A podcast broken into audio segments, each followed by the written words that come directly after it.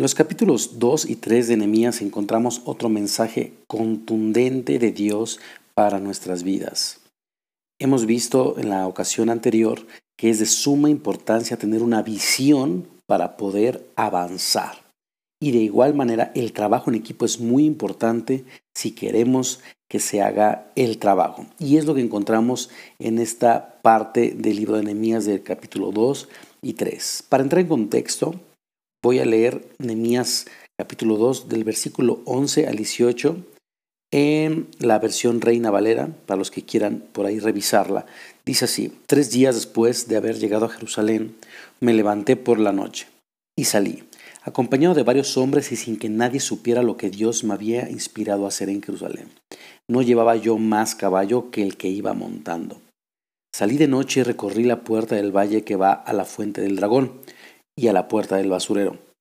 Y pude ver que las murallas de Jerusalén habían sido derribadas y que las puertas habían sido consumidas por el fuego. Luego me dirigí a la puerta de la fuente y al estanque del rey, pero como mi caballo no podía pasar, subí al torrente y observé la muralla. Aprovechando que era de noche, la rodeé y luego entré por la puerta del valle. Después de eso, regresé. Los oficiales no supieron a dónde había ido ni qué había hecho, porque a nadie le había dicho nada, ni al pueblo, ni a los sacerdotes, y menos a una gente importante. Ninguno de los que estaban reconstruyendo la ciudad supo lo que hice. Cuando regresé les dije, ¿ya vieron lo mal que estamos? Jerusalén está desierta y todas sus puertas han sido quemadas. Anímense y vayamos todos a levantar las murallas de Jerusalén. Basta ya de esta vergüenza. En cuanto les conté la gran ayuda que mi Dios me había brindado y lo que el rey me había dicho, todos exclamaron, sí, comencemos a reconstruir las murallas y se dispusieron a poner manos a la obra. Esta excelente porción de la Biblia nos muestra cómo el transmitir la visión de lo que puede llegar a ser lo que en este momento aún no es, lo que está mal, como las murallas de Jerusalén estaban destruidas, derribadas, consumidas por el fuego, pero al tener una visión de que deberían ser reparadas, de que había madera, de que había recursos disponibles para hacer lo necesario, entonces hace una invitación en mías a, a, las demás personas, a sus hermanos compatriotas y les dice, vayamos a reconstruir las murallas. Y la respuesta de su gente es increíble, dice aquí que dicen, hagámoslo, manos a la obra y unieron la acción a la palabra. Es padrísimo ver que la reacción del pueblo de Dios eh, siempre es comenzar a ayudar en lo que la obra puede llegar a convertirse, porque no siempre hay una eh, una base instalada, no siempre hay una forma de, comenzar, no siempre hay una plataforma. Muchas veces se comienza desde la llanura, desde lo tirado, desde los escombros, como es en este caso. Pero el pueblo de Dios es siempre, evidentemente, eh, a través de la Biblia lo podemos ver, es motivado a levantar la obra en equipo, unos con los otros, ¿no? Entonces, en el capítulo 3 ya no lo vamos a leer ahorita, pero tú lo puedes leer en casa. Vas a notar que se mencionan distintas familias. Y la familia eh, tal hizo la, parte de construcción de esta puerta y la otra familia de tales apellidos hizo esta otra puerta, esta parte del muro, el, hijo eh, de tal persona con sus hermanos de tales nombres y comienza a decir lo que hicieron todas estas personas, lo que quiere decir que realmente es importante que cada uno de los miembros del equipo trabaje, porque no se puede hacer todo un trabajo realmente grande, realmente importante, interesante, con la fuerza de un solo hombre. Y con estos versículos podemos aprender cuatro cosas que vamos a, a, notar el día de hoy. Número uno, dice, la carga es menor cuando todos trabajan juntos. Una de las cosas más asombrosas del libro de Nehemías es que les tardó tan solo 52 días reconstruir los muros. Esto lo encontramos en Nehemías 6:15. Jerusalén no era un pueblo pequeño, sino una ciudad grande que cubría un área bastante grande. Solo fue porque todos trabajaron juntos que pudieron terminar el trabajo en corto tiempo. Un tiempo récord. ¿Por qué? Porque la carga es menor. Lo que pueden hacer dos personas es mucho más rápido y fácil que lo que puede hacer una sola. La carga se debe repartir.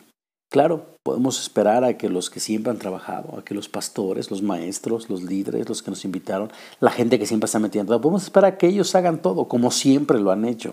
Y podemos tal vez estar nosotros muy cómodos participando pasivamente cuando nos piden algo, cuando ah, eh, de plano ya es necesario que, que aportemos de alguna manera y podemos estar así muy a gusto y que esa gente haga todo el trabajo. Sin embargo, la Biblia nos enseña que todos debemos trabajar en equipo porque la carga es menor, es aligerada cuando se hace de esta manera. Han hecho estudios donde muestran que el 90% del trabajo en una iglesia tiene el apoyo de solamente el 10% de los miembros de ella. Imaginen lo que la iglesia podría lograr si el 100% de sus miembros deciden apoyar y unirse a la causa de extender el reino de Dios. Hay dos preguntas interesantes para reflexionar. Número uno, si ese estudio fuera hecho en mi iglesia, ¿yo sería parte del 10% que ayuda en la obra? Número 2.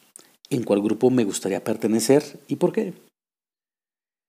Y bueno, el segundo punto que vamos a evaluar, vamos a poner atención en estos versículos, es que el trabajo tarda menos cuando todos trabajan juntos. Parece que es muy similar al primero, pero nota la diferencia. El punto número uno fue que el trabajo es más ligero, que la carga se aligera. Y eso es algo muy importante, no solamente en lo que vemos ahorita en el punto 2, que es la velocidad. Lo que ahora estamos viendo es que sí es mucho más rápido cuando lo hacemos entre todos que cuando lo hacen unos pocos. Se avanza mucho más rápido. Pero no dejemos de lado el punto 1, que la carga también es menor. O sea, que es más ligero, es más fácil, sale más cómodo para todos que si solamente unos pocos trabajan. Y ahora lo enfocamos a la velocidad. La iglesia tiene mucho trabajo que hacer y al paso que vamos podría tardar mucho tiempo lograrlo. Pero si todos tomáramos nuestro lugar e hiciéramos nuestra parte, se podría lograr muchísimo más rápido. Tenemos un llamado en común que está en Mateo 16, 18, que es que cada uno podamos hacer nuestra parte en extender el reino del cielo y derrumbar las puertas del infierno. Y debemos hacerlo juntos. Dos preguntas para reflexionar. ¿Cuál es mi lugar en la iglesia? ¿Y estoy donde debería estar? Número dos. Si todos hiciéramos nuestra parte, ¿en cuánto tiempo creen que podríamos alcanzar nuestra ciudad? Tercer punto. El trabajo de cada persona es importante. Si nos damos cuenta al leer el capítulo 3 de Nehemías, hay muchas puertas y secciones. Si solamente una sección o una puerta no fuera reconstruida, la ciudad no hubiera sido protegida. Cada puerta y cada sección era importante, así que la responsabilidad de construir cada sección igual era muy importante. Y lo mismo pasa en nuestra iglesia. Si tú no haces tu parte, por pequeña que parezca, insignificante que tú creas que es o que algunas otras personas creyeran que es, si esa parte no se hace, el trabajo está incompleto. Por eso no te desanimes de tener una pequeña tarea o de hacer una pequeña aportación en tu iglesia y tú debes siempre entender que si eso no se hace, va a quedar la obra incompleta. Necesitamos todos reconocer que somos parte de un organismo vivo, de un cuerpo vivo, y que no podemos estar eh, esperando que una de las partes de nuestro cuerpo deje de funcionar o le dé flojera trabajar ese día.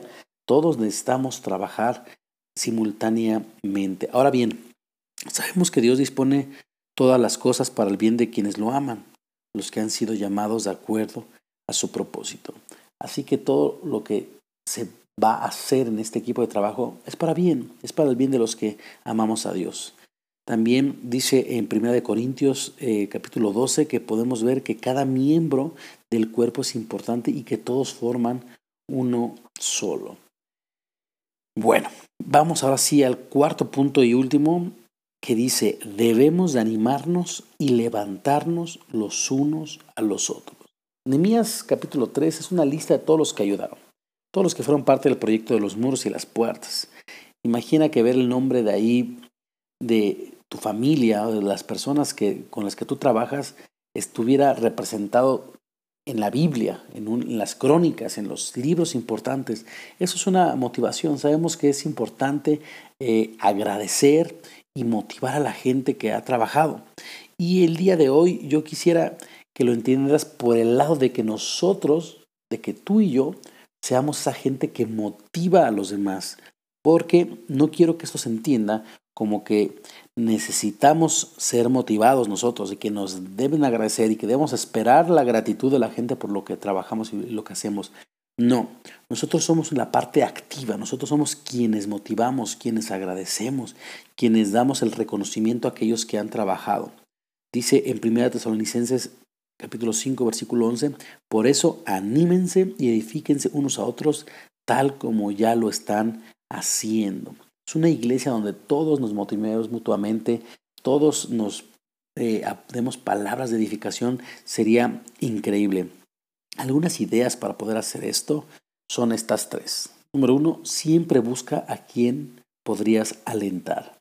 Te sorprenderás de cuánta gente necesita ánimo. Número dos, anima y bendice a los que regularmente están sirviendo en la iglesia. Puedes bendecir a los maestros de niños, a los sugieres, a los líderes y por supuesto a los pastores. Número tres, haz que tu vida sea un sinfín de cumplidos y palabras de ánimo.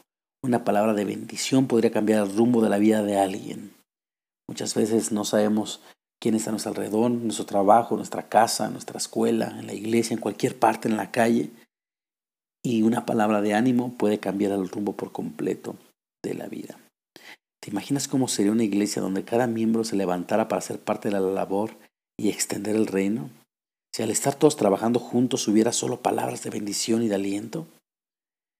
Debemos ser esa iglesia que Dios nos muestra en el libro de Nehemías y nos da un mensaje a ti y a mí de cómo debemos de ser. Y bueno, hay mucha más palabra de Dios en el libro de Nehemías que seguiremos estudiando. Hasta luego.